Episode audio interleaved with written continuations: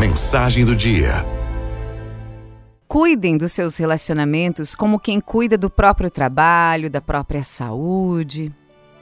Sim, são tempos difíceis, tudo corrido, estressante, a família, trabalho, trânsito, criança, dinheiro, aquela correria toda. Mas ainda parece que pequenas coisas podem promover grandes mudanças dentro de uma casa. Olhe para o outro. Pergunte como foi seu dia. Ouça a resposta. Comente em vez de criticar. Parabenize-o pelas pequenas conquistas. Parabenize-o pela resiliência quando não houver conquista alguma. Fale sobre o seu dia, demonstre que a opinião do outro importa para você. Coloque seu telefone de lado enquanto fala com o seu parceiro ou quando ele fala com você, olha para o rosto dele. Comente sobre o cabelo, sobre a roupa, qualquer coisa que demonstre que você está reparando.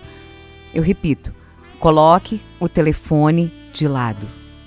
As coisas podem esperar, nem tudo é urgente, se for urgente, vão ligar. Cultivem interesses comuns, uma série que assistam juntos, músicas que os dois gostam, livros que interessam a ambos, projetos de viagens, comidas planejadas para o fim do dia. Vamos pedir uma pizza hoje? Tudo bem se for terça. Vamos fazer aquele peixe hoje? Eu passo no mercado. Quer um vinho? Troquem algumas mensagens ao longo do dia, de vez em quando, mesmo que poucas, uma piada, um meme, um emoji. Uma foto antiga, dessas que aparecem como lembrança num aplicativo qualquer. Uma mensagem no meio da tarde só para mandar um beijo, nada de muito importante. Criem pequenos rituais. Agradeçam ao outro no fim do dia. Ainda que o agradecimento seja por uma bobagem, tipo: Obrigada por não ter chegado tarde. Obrigada por ter pausado a série quando eu fui no banheiro. Obrigada por ter colocado a louça na máquina. Devolva os agradecimentos. Obrigada por ter levado nosso filho na escola. Obrigada por ter comprado o queijo que eu gosto. Obrigada por ter me recebido hoje com bom humor dediquem tempo um ao outro.